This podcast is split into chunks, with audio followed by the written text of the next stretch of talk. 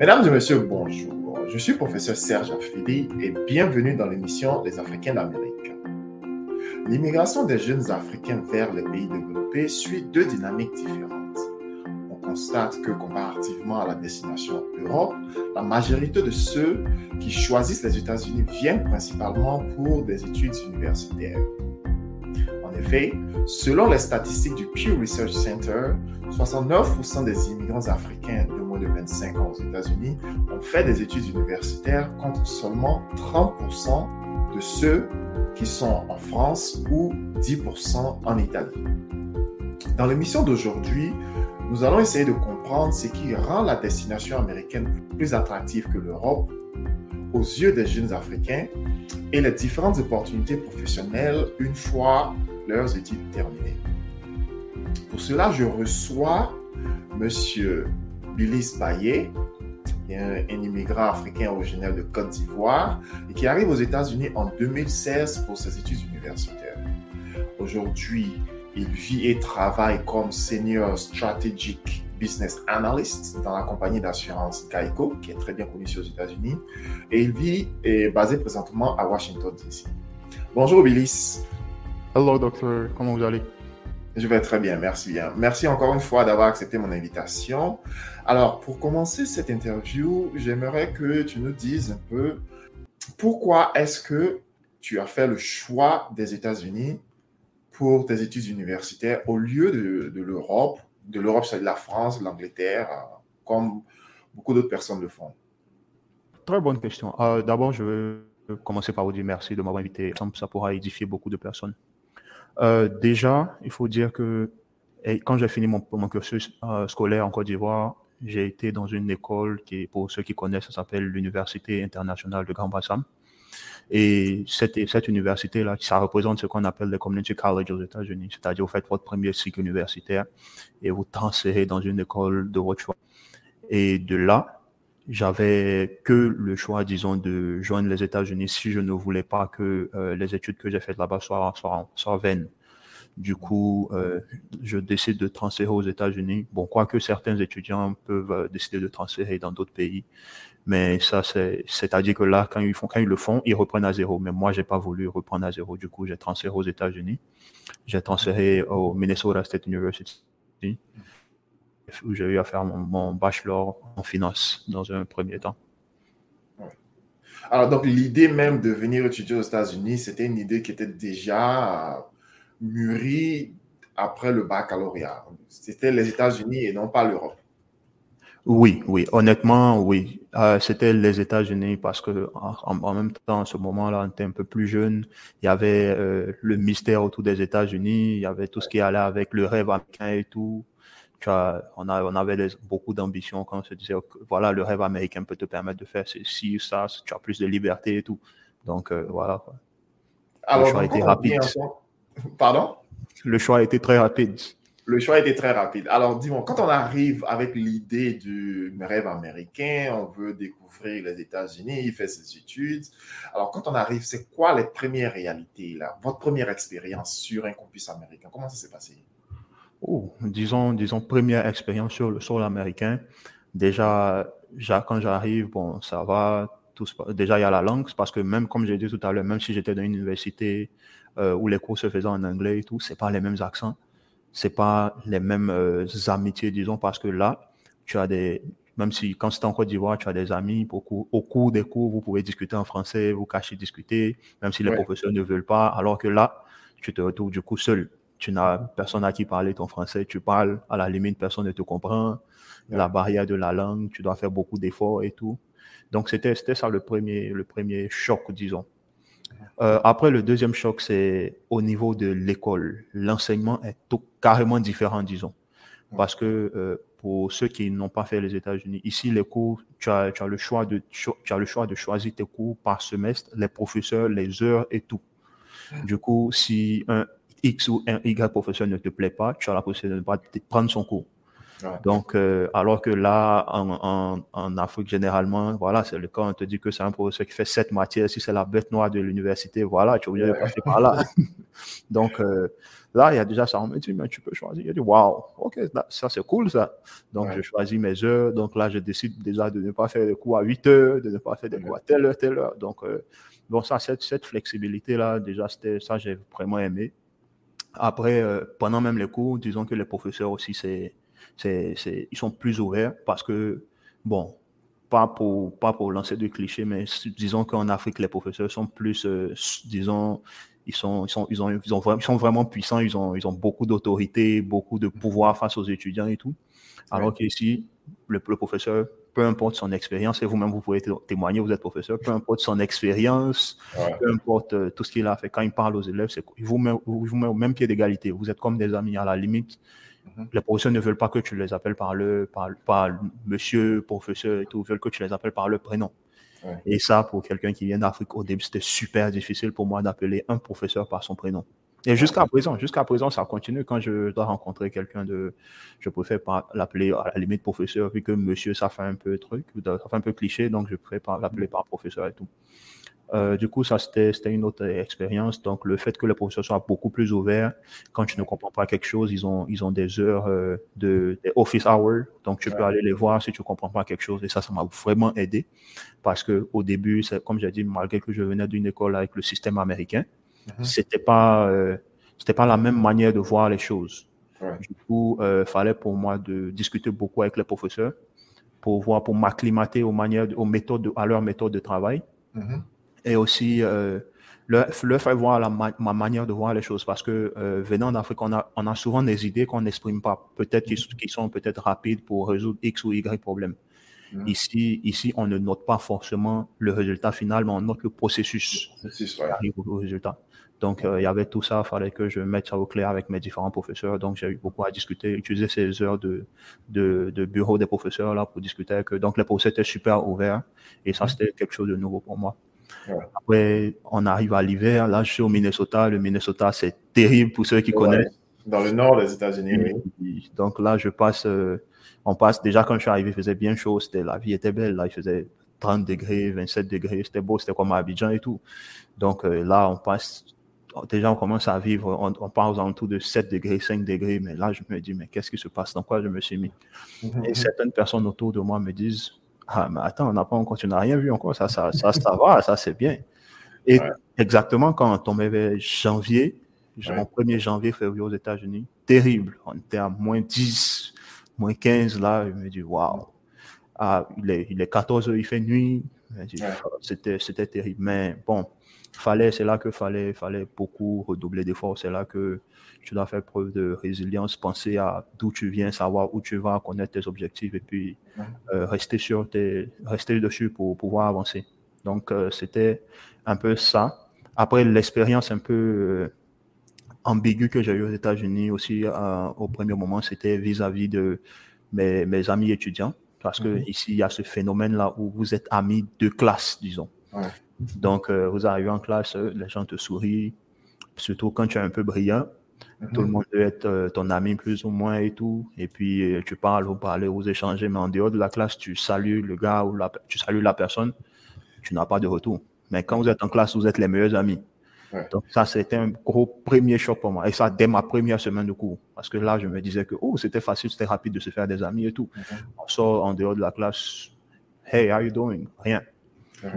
Et c'est intéressant parce qu'il y a, y a aussi une autre personne que j'avais interviewée euh, il y a quelques mois de cela qui avait souligné le même problème, selon lequel euh, les, amitiés étaient des amitiés par intérêt ou des amitiés circonstancielles. Mais alors, comment est-ce qu'on on, survit à cela? Comment est-ce qu'on. Bon. de, on se sent vraiment utilisé? Bon, après, après euh, on ne dira pas que l'utilisation se fait d'un seul côté parce que chacun profite de l'autre, plus ou moins. Donc, euh, plus on avance, plus tu te, tu te rends compte, plus tu t'y fais et puis voilà, quoi, tu profites au maximum de l'autre et vice Ça, c'est, c'est plus ou moins dommage, je le dirais, mais voilà, c'est, c'est, c'est le système qui est comme ça. Après, après, avec certaines personnes, on arrive à se lier euh, des amitiés solides en dehors même de la classe sur le long mhm. terme, mais Mais euh, c'est assez dommage. C'est pour ça que une autre, une autre, un autre truc que j'ai eu à faire, c'était de rentrer dans une fraternité sur le campus, c'est-à-dire une fraternité d'étudiants de business. Pour, me faire, pour me faire déjà ce premier réseau-là et puis avoir aussi 16 amis-là. Parce que oui, quand je suis arrivé, j'avais, il y avait déjà euh, des Ivoiriens au Minnesota. Mais pour pouvoir euh, t'acclimater, pour pouvoir rentrer, comprendre la langue, euh, pour pouvoir avoir, c'est-à-dire te faire comprendre toi-même, il faudrait plus être proche des autres, c'est-à-dire sortir de sa zone de confort et faire, euh, s'ouvrir au monde, disons comme ça, comme ça. Donc j'ai eu à rentrer dans, dans une fraternité pour pouvoir. Là, j'ai eu de nouvelles manières de réfléchir. C'est là que j'ai fait mes premiers pas, disons, euh, public speaking, parler devant les gens, parce que là, fallait que je, me présente, fallait que je présente les projets. Et puis, j'ai eu, j'avais des positions dans la fraternité, donc présenter les différents projets sur lesquels je travaille pour la fraternité et tout, de sorte à pouvoir être, euh, pouvoir m'exprimer devant les gens, puis devant beaucoup de personnes euh, de manière tranquille et posée, disons ça comme ça. Ouais, apprendre le, apprendre le, public speaking, c'est très intéressant. Alors, donc vous restez à l'université pendant années, euh, deux ou trois ans, pour avoir votre bachelor. Donc, vous faites un bachelor en, accounting, qui est en comptabilité, et ensuite vous partez faire un master en finance. Alors, mais pourquoi avoir choisi le monde des finances comme, comme étude? Euh, déjà, été un choix, si je peux dire, euh, assez, assez facile et assez direct, sans prise de tête, parce que mon père travaille dans la finance. Donc, euh, j'ai plus ou moins été bercé dans ce, dans ce domaine-là. J'ai vu plus ou moins comment il arrivait, comment, comment il avait des problèmes, à, quand il avait des problèmes, comment ça se passait, les manières de résoudre ces problèmes. Et on discutait beaucoup. Donc, euh, au moment de choisir la filière quand je suis arrivé à l'université, mhm. je me suis dit directement, OK, soit je fais la médecine parce que ma mère est médecin, mhm. soit je fais euh, la finance. Et là, quand je pense à médecine, je me dis, je me pense à 100 malades, patients qui risquent de mourir, tout ça. Je me dis, c'est beaucoup, c'est beaucoup pour, pour le mental quand même. Donc, euh, la finance, voilà, je suis déjà pas mal avec les chiffres. Je me débrouille mhm. vraiment pas mal avec les chiffres. Et puis, dès, dès, dès le début de, dès le début de, ma, de, mes, de mes études, dès le lycée, j'ai vite compris que j'avais cette appétence pour les chiffres. Mhm. et, cette envie analytique. Du coup, ça a été plus ou moins, c'est pour ça que le choix a été un peu facile et rapide parce que je, je suis resté, disons, dans une zone de confort avec les chiffres. OK. Alors, donc aujourd'hui, vous travaillez en tant qu'analyste euh, d'affaires stratégiques. Ah, mais avant d'embrasser cette carrière, là, vous étiez dans une, euh, dans les finances et l'investissement. Vous travaillez pour Morgan Stanley en tant qu'analyste stratégique. Alors, vous quittez Morgan Stanley pour euh, une compagnie d'assurance où vous travaillez en tant qu'analyste euh, d'affaires stratégiques. Alors, pouvez-vous nous expliquer brièvement en quoi consiste ce, ce métier, ce travail? Oui, pas de souci. déjà, quand je, quand je finis mes études, je finis mon, mon bachelor en, accounting et finance, mhm. je décide de continuer de poursuivre ces études-là en finance, avec mon master en finance que j'ai fait à Washington DC, à American University. Euh, là, le but après ça, c'est de rentrer. Là, je, je, me suis dit que après mes études, je décide de rentrer dans un fonds d'investissement ou dans un dans un euh, une société, une compagnie de gestion de fonds et tout. C'est-à-dire là, je voulais m'orienter sur la finance pure et dure. Mm-hmm. Du coup, euh, je quand je sors de l'école, je commence à faire les entretiens via déjà les job fairs de l'école. Il y a Morgan Stanley qui fait partie des plus grandes compagnies d'investissement au monde, qui vient à l'école. Je fais les entretiens, comme bon, beaucoup d'entretiens, long, les longs entretiens et tout. Et il s'avère que je suis pris. Mhm. Et là, c'est comme, euh, c'est comme un rêve parce que pour toute personne qui fait la finance, rentrer, à les, rentrer dans les entreprises comme Morgan Stanley, JP Morgan, c'est, c'est un peu le must. Donc euh, là, je suis, je suis bien, j'étais, j'étais tranquille. Je travaillais déjà dans le département des fixed income. Les fixed income en français sont les titres à revenus fixes. Mhm. Donc, euh, pour, pour, je vais expliquer ça brièvement.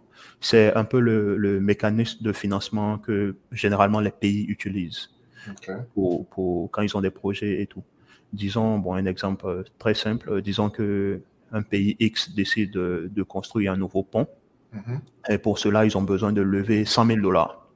Donc, ils émettent, ils émettent des bons parce que les, les titres à revenus fixes fonctionnent soit par les bons ou soit par les titres du trésor. Donc, le pays décide le moyen de financement euh, par lequel il veut le mettre ces, ces différentes, ces différents bons-là et il fixe les intérêts. Là, les intérêts sont assez fixes. Du coup, euh, le pays, si le pays décide de, de, de avoir besoin de 100 000 dollars et il propose comme revenu, euh, disons, 6%. Donc, euh, en tant que, il, il envoie ça à Morgan Stanley, il présente ça à Morgan Stanley. Et Morgan Stanley, selon le risque des, le profil des, des, des différents clients qu'on a, parce que Morgan Stanley, il faut dire qu'ils agissent comme les, le broker des brokers. Donc, on présente ça aux différentes grandes entreprises de, de, de brokers qui sont, qu'on voit sur le, sur le, sur l'échiquier de la finance aux États-Unis, comme Schwab, TD et, et toutes, toutes ces autres compagnies.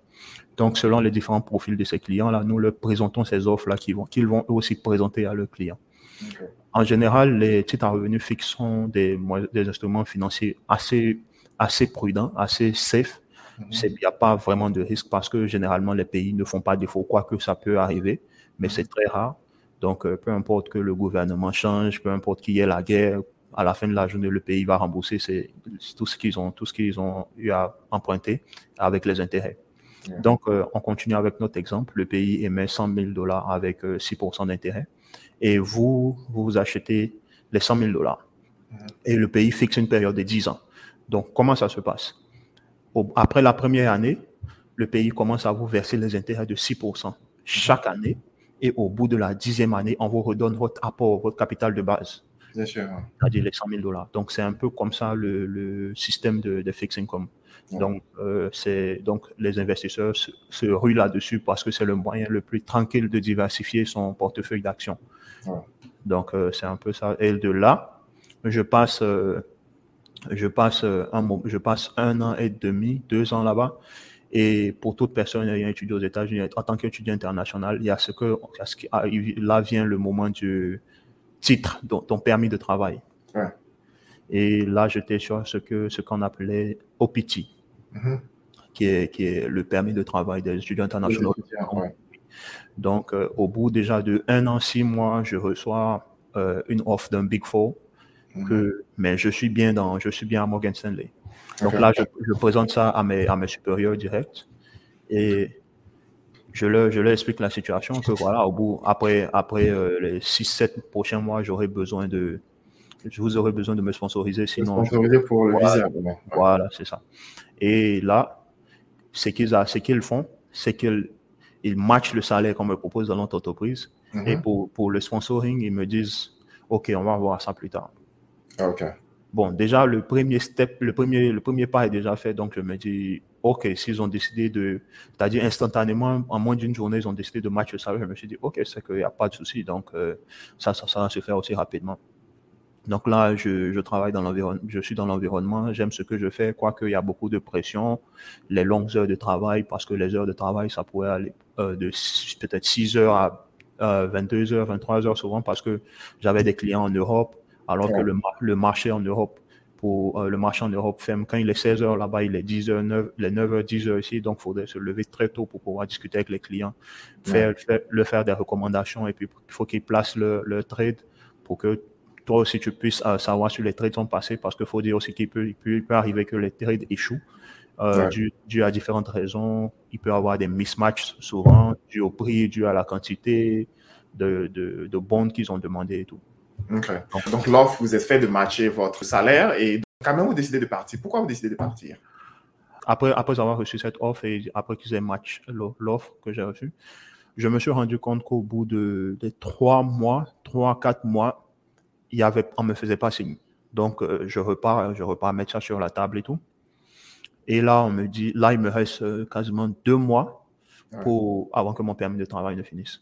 Ouais. Et là, là, on me dit, non, il n'y a pas de souci, t'inquiète, qu'on fera les documents au, au moment opportun, il n'y a pas de souci. Donc, je dis, OK, je continue, je continue à travailler.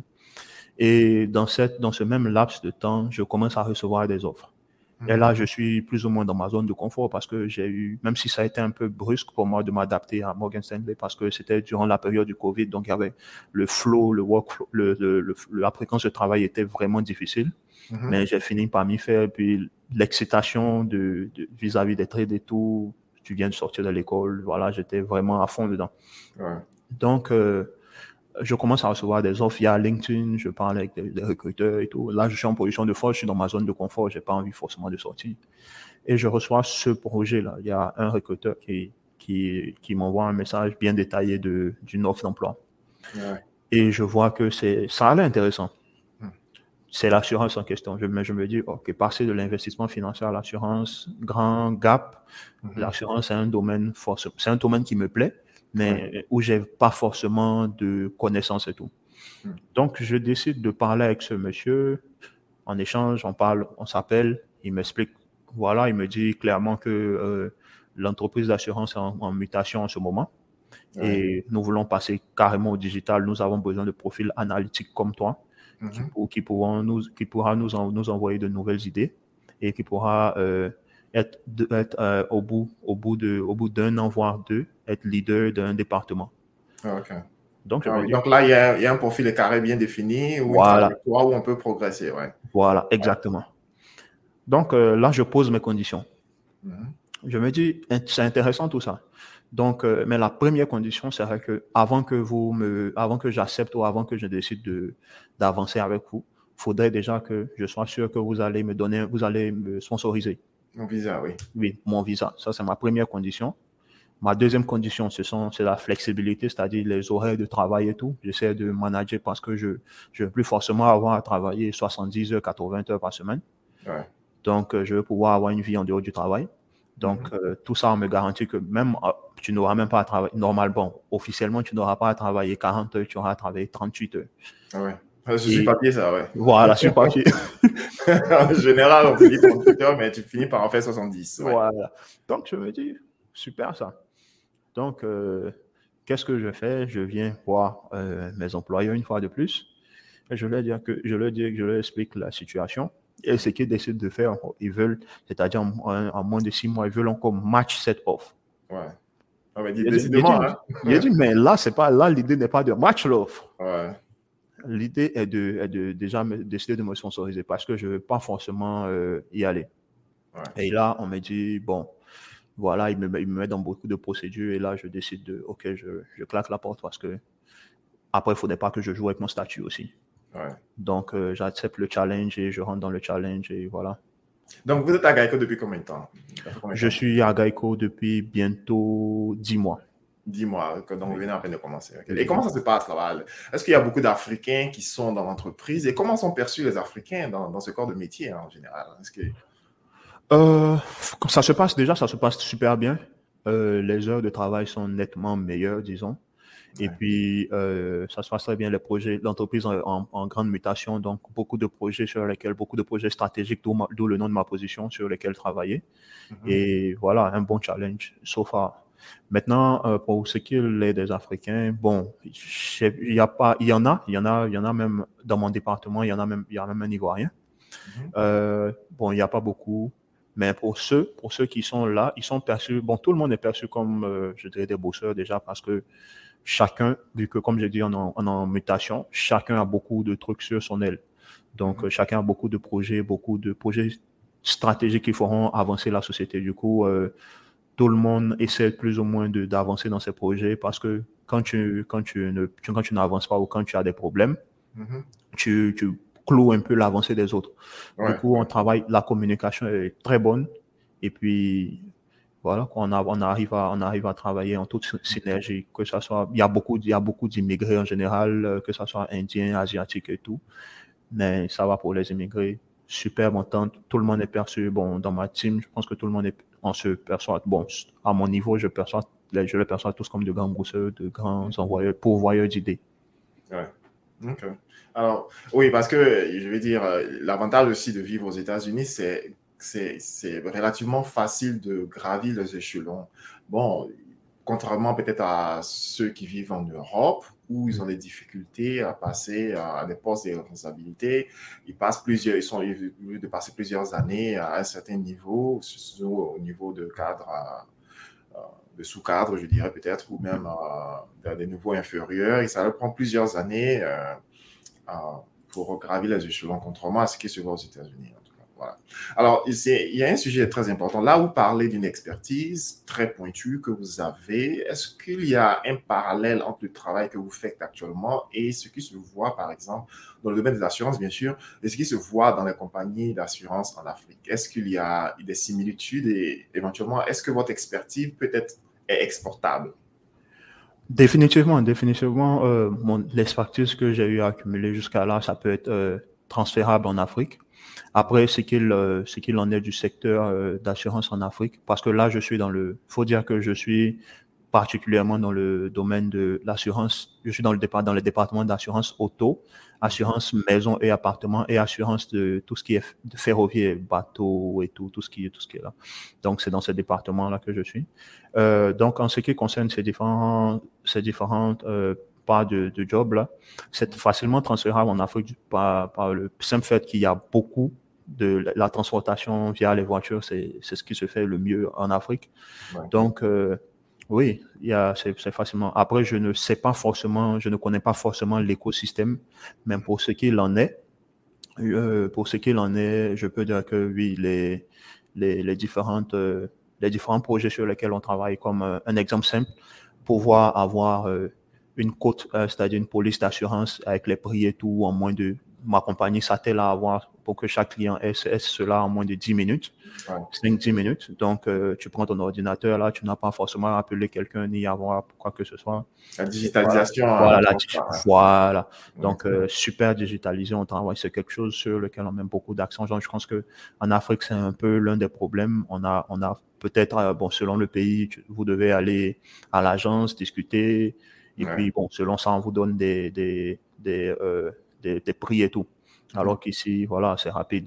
Et puis aussi, il faut dire qu'il y a beaucoup de petits, petits, euh, il y a beaucoup de petits ingrédients qu'on peut ajouter pour diminuer les prix des assurances, comme quand, quand vous êtes étudiant, vous payez, vous avez un certain, vous avez un certain rabais, quand vous avez de bonnes notes, quand vous avez un, un bon profil de conducteur, quand vous avez, euh, quand vous êtes marié, quand vous l'âge, il y a beaucoup de trucs qui rentrent en compte. Euh, et voilà. Mais après, où l'Afrique a une super grande avance, c'est le fait que euh, les, les, polices d'assurance sont assez centralisées. Quand je dis centralisé, je veux dire que c'est propre à chaque pays, mhm. alors qu'aux États-Unis, c'est propre à chaque État. C'est le fait que chaque État soit indépendant quand on veut appliquer une certaine, euh, euh, un, certain, un certain rabais, peut-être dans l'Illinois, ça ne se passe pas forcément comme ça peut se passer à DC ou dans le Maryland. Quelqu'un qui vit en Caroline du Nord, mhm. qui veut, qui change d'État, qui vient vivre au Maryland, les États n'ont pas les mêmes euh, euh minimum requis pour les polices d'assurance. Donc, vous devez, vous devez changer pour adapter à l'état dans lequel vous êtes et cela peut vous coûter un peu de l'argent. C'est en cela que l'Afrique a un peu d'avance parce que une police d'assurance est propre à la Côte d'Ivoire, pas forcément à Abidjan, pas forcément à Iglo et tout. Donc, euh, voilà. Alors, donc, parlons de, de, de, transfert de compétences et de.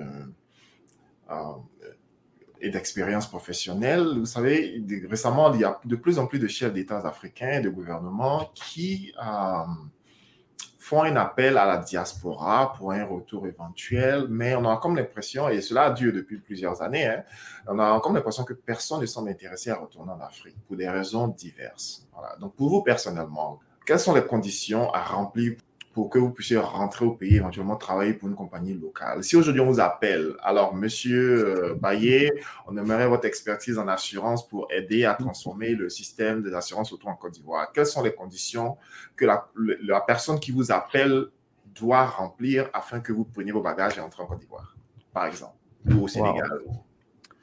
Très, très bonne question. Euh, faut dire que déjà, faut que je mette ça au clair. C'est que la plupart, sinon tous ceux que je côtoie qui sont ivoiriens, veulent rentrer en Côte d'Ivoire. Après, les conditions générales sont liées, euh, c'est clairement, c'est clairement lié à l'éducation, parce que pour ceux qui ont des enfants, ils vont préférer largement le système éducatif américain au système éducatif africain. Mm-hmm. Donc, euh, il y a déjà ça, le système éducatif.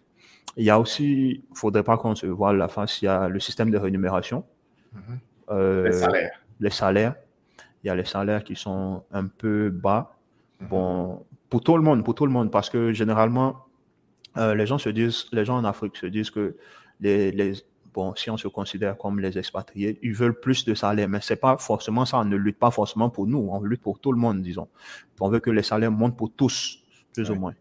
Parce que moi, je suis un partisan pour vous, Pour vous, on, va, on, va, on va couper, on va être plus concret. Pour vous, c'est quoi un salaire respectable pour vivre, pour retourner en Côte d'Ivoire? Vous direz combien? Bon, je ne vais pas m'avancer sur des chiffres là maintenant parce que après ça dépend du corps, ça dépend du corps du métier, mhm. ça dépend de, ça dépend de, du niveau, c'est-à-dire du, niveau auquel vous êtes. vous êtes senior, si vous êtes junior, ça dépend. il, y a beaucoup, il, y a beaucoup, de critères. Moi, je m'en suis en tête, mais je ne dis pas non plus. ah, vous voyez. Donc, euh, c'est un peu ça. Après, après il y a la santé.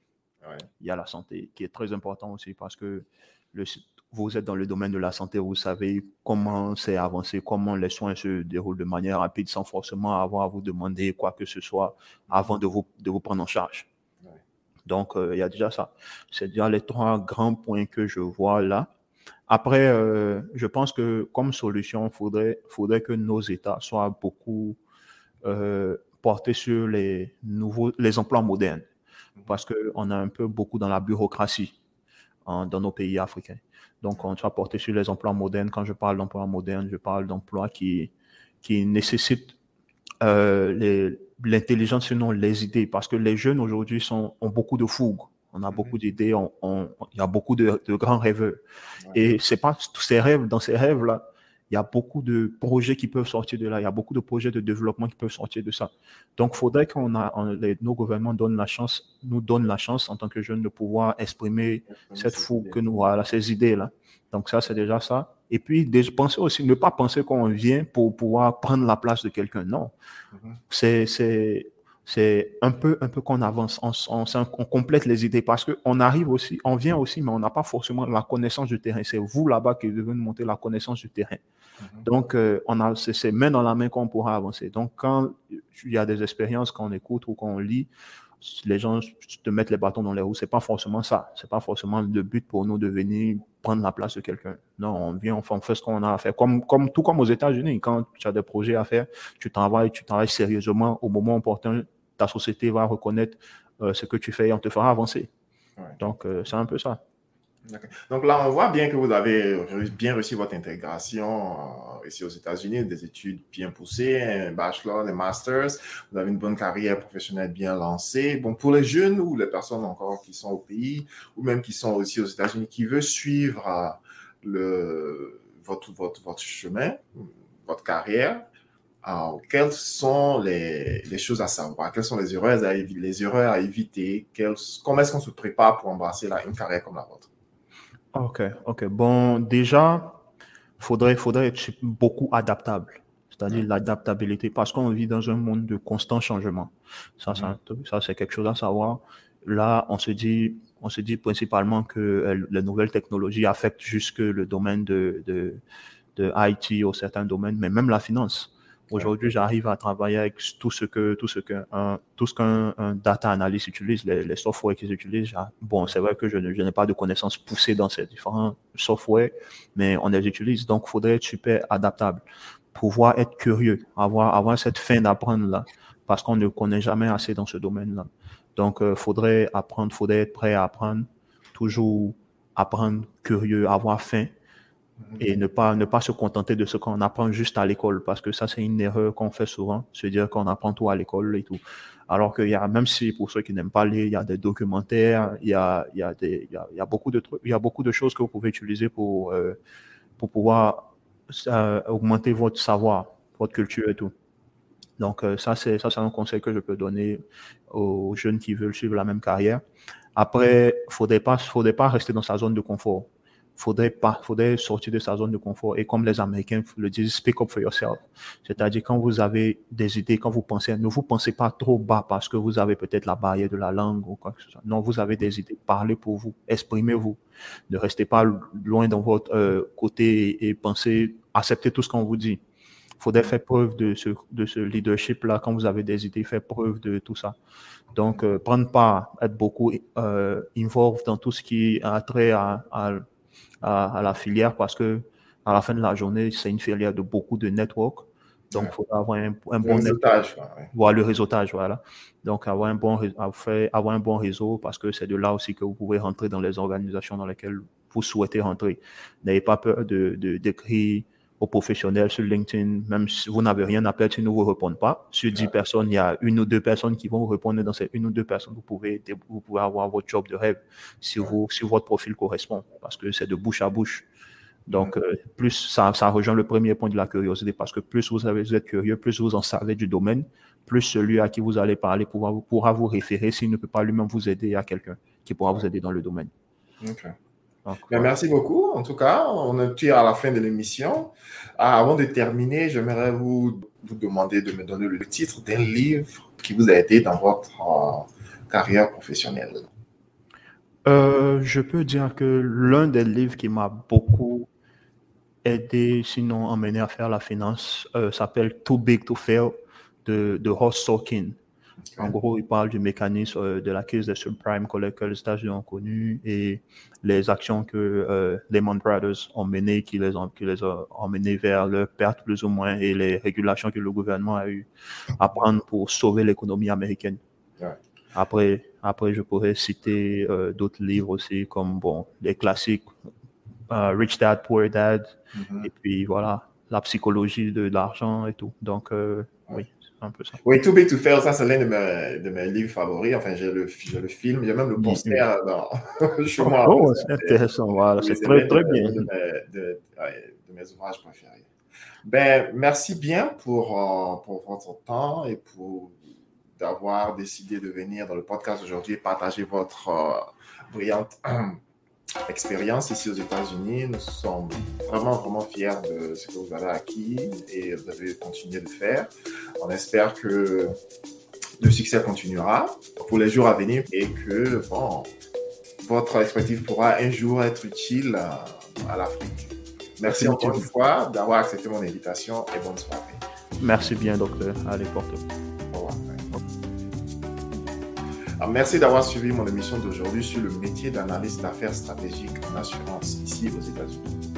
Si vous avez des questions supplémentaires, vous pouvez nous écrire via notre site internet à contact-africain-amérique.org ou nous écrire sur notre page Facebook à Les Africains d'Amérique officiels.